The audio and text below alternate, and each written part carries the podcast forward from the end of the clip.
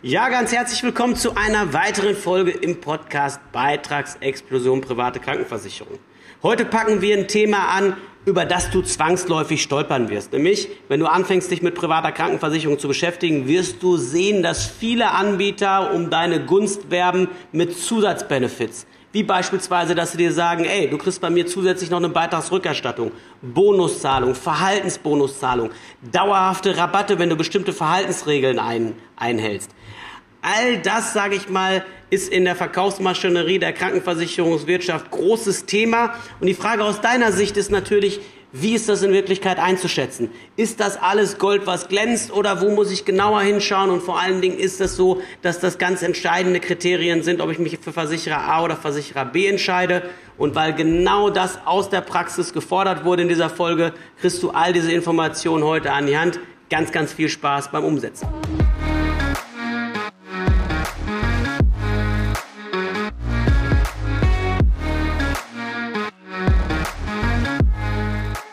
Ja, wenn du anfängst, private Krankenversicherungsangebote zu vergleichen, dann wird es nicht lange dauern, bis entweder der Versicherungsvertreter oder die Gesellschaft im Hochglanzprospekt oder eben einfach du beim Lesen dessen, was die dort so schreiben, irgendwann über die Punkte stolperst, dass die neben den normalen Krankenversicherungsleistungen, du gehst zum Arzt und bekommst deine Rechnung erstattet oder du gehst zum Zahnarzt und lässt irgendwie ein Loch füllen und bekommst dann wiederum auch dein Geld dafür zurück, halt noch Zusatzleistungen in die Mitte schmeißen. Alles mit dem erklärten Ziel, dich als Kunden zu gewinnen und sich von anderen Anbietern positiv abzuheben. Und nicht selten ist es so, dass das auf den ersten Blick erstmal mega klingt, dass man sagt, ey cool, wenn ich bei der Versicherung unterschreibe und mir passiert nichts weiter im Jahr, ich habe nur ein bisschen Vorsorge, die zahlen die sogar und die kriege ich auch außerhalb der Selbstbeteiligung. Ich bekomme aber trotzdem zum Beispiel eine extrem hohe Beitragsrückerstattung von bis zu sechs Monatsbeiträgen aus der Hauptversicherung.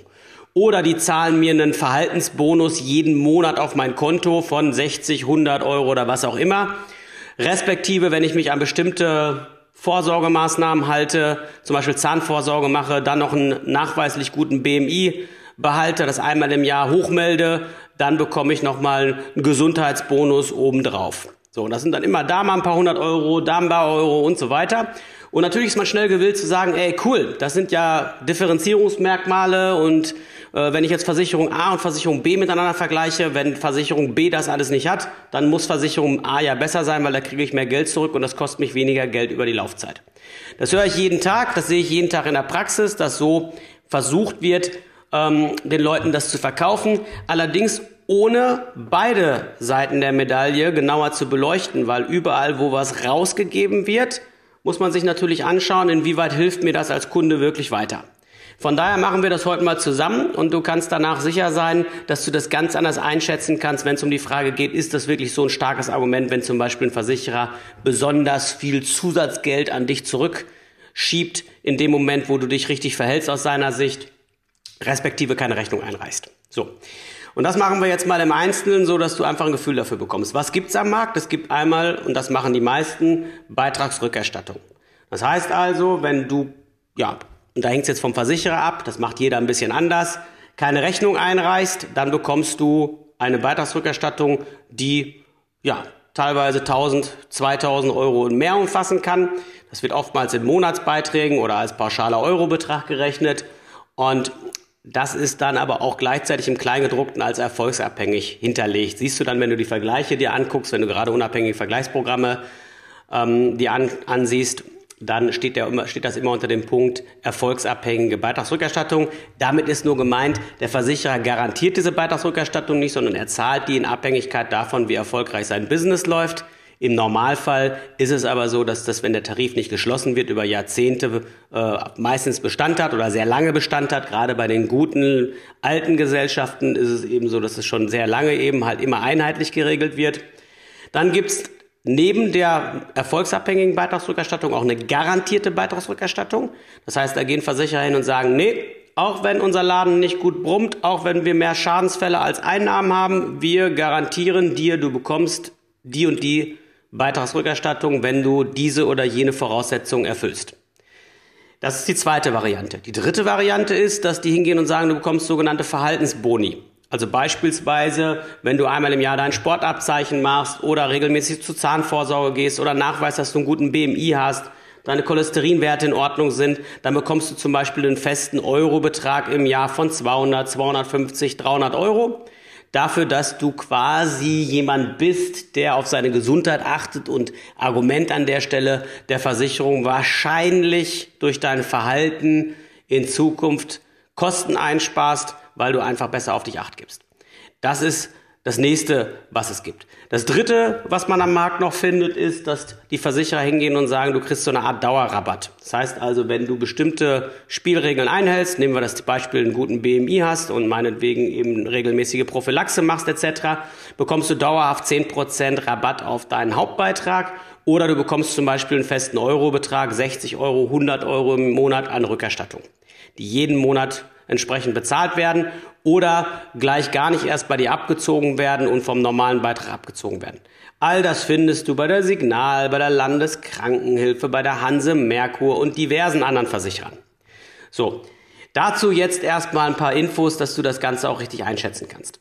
Das erste, wenn ein Versicherer hingeht und zahlt massive Beitragsrückerstattung, weil du beispielsweise keine Rechnung einreichst, ich kann mich zum Beispiel erinnern, die Continentale hat das im GS1 Plus lange Zeit gemacht, in den 2000ern, 2010ern angefangen aufwärts, hat MLP, MLP ist ein ja, strukturierter Vertrieb, nenne ich ihn einfach mal, ähm, für Akademiker, die halt auch in einer Art Pyramidensystem arbeiten, nicht ganz so krass wie ein Strukturvertrieb, aber es sind schon ähnliche Verhältnisse dort. Und die sind natürlich darauf angewiesen, dass sie Versicherungen verkaufen, die gute Provision zahlen und vor allen Dingen auch hohe Monatsbeiträge als Krankenversicherung ähm, verkaufbar machen. Warum? Weil die Provision bei einer Krankenversicherung wird immer anhand des Monatsbeitrages gerechnet. Also der Monatsbeitrag von zum Beispiel 500 oder 700, 800 Euro mal 7 mal 10 mal 15, je nachdem, ob du halt einen Strukturvertriebsversicherer hast und da oben richtig abgesahnt wird oder ob es was Feines, Kleines ist, was dann eben halt ein bisschen weniger aus dem Tritt kommt, aber dafür langfristig vielleicht ein paar mehr Vorteile an, an ihrer Seite hat. So funktioniert das Krankenversicherungsgeschäft. Und diese Tarife haben die verkauft wie geschnitten Brot. Die sind Akademiker herangetreten, haben gesagt, pass auf, der Tarif bietet dir sechs Monatsbeiträge aus dem Haupttarif an Beitragsrückerstattung. Und wenn du Vorsorge machst, ist auch in Ordnung. Das zahlen wir dir zusätzlich. Du bekommst trotzdem die sechs Monatsbeiträge an Rückerstattung. Das Ding ist, das hat natürlich gleich mehrere Punkte, die wir vielleicht mal zusammen überlegen sollten. Zum einen, wenn ein Versicherer hingeht und zahlt sechs Monatsbeiträge an Rückerstattung, dann fehlt ihm dieses Geld natürlich in der Kasse. Es fehlt ihm dauerhaft in der Kasse.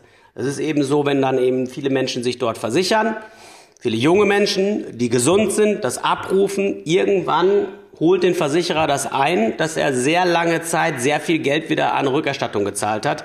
Denn du kannst dich ja noch so gesund verhalten.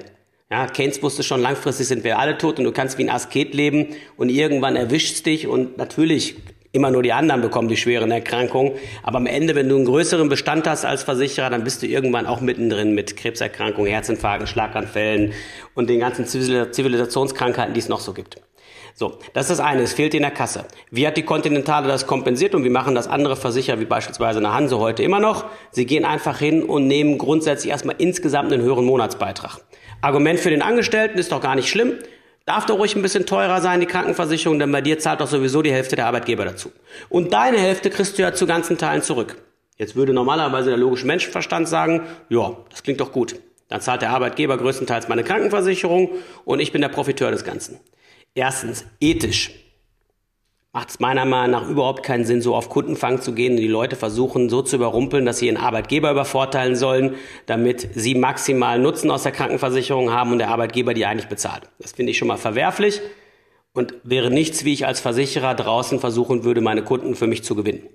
Das Zweite, was sie den Leuten dann auch nicht sagen, wenn es eine Beitragsrückerstattung gibt, wenn du also eine, egal welcher Art gelagerte Rückerstattung von deinem Versicherer bekommst oder von mir aus auch einen Prämienvorteil, also zum Beispiel einen Dauerrabatt, dann ist es eben so, dieser Dauerrabatt oder respektive diese Rückerstattung ist zu versteuern. Das heißt, das bleibt nicht bei dir das Geld, du kriegst es zwar erst aufs Konto, aber danach geht die Hälfte wieder ans Finanzamt zurück. Weil wir haben ein progressiv verlaufendes Steuersystem unglücklicherweise in Deutschland. Und das hat zur Folge, dass von jedem Euro, den du quasi auf die Spitze deines Einkommens obendrauf bekommst, das weißt du, wenn Lohnerhöhungen kommen oder auch als Selbstständiger, wenn du äh, bestimmte Grenzen überschreitest und das sind schon 57.000 Euro als Lediger, dann bist du im Grenzsteuerbereich und verheiratet eben das Doppelte.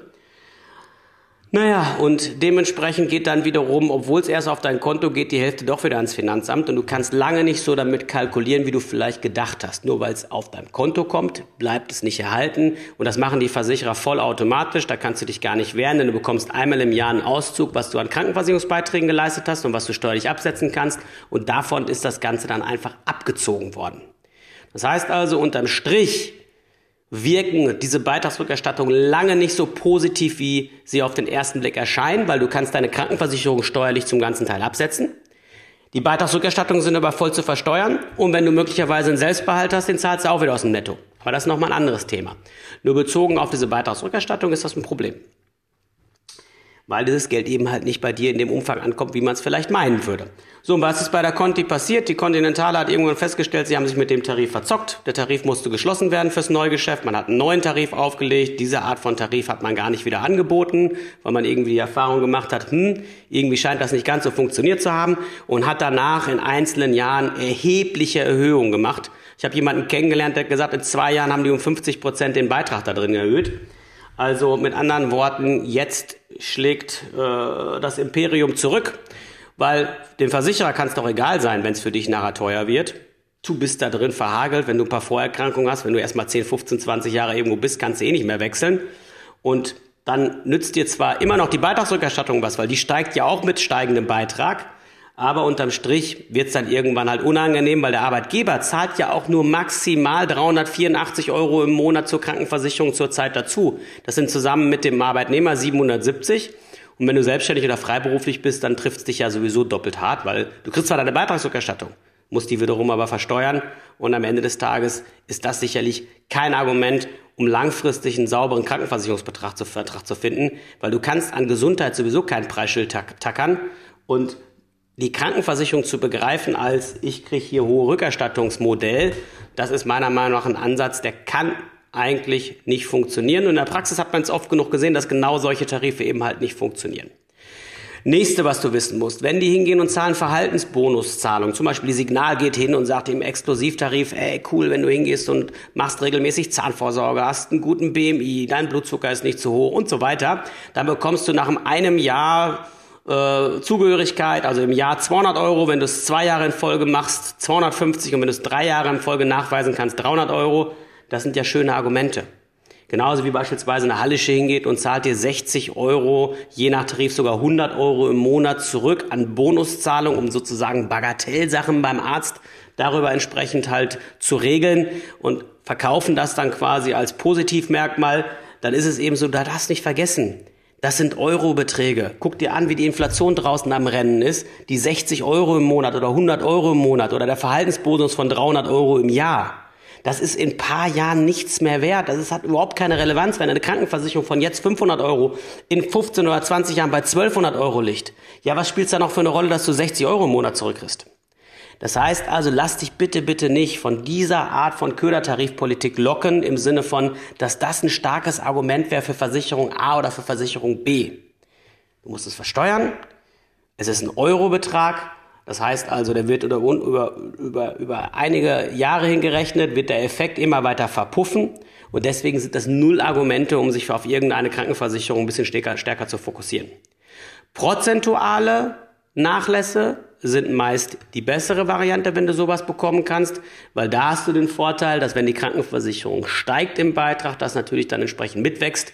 Aber ich würde niemals hingehen und bei einer Krankenversicherung das Hauptaugenmerk oder ein ganz, als ganz entscheidendes Kriterium Beitragsrückerstattung, Verhaltensbonusse oder irgendwelche Rückzahlungen ansehen.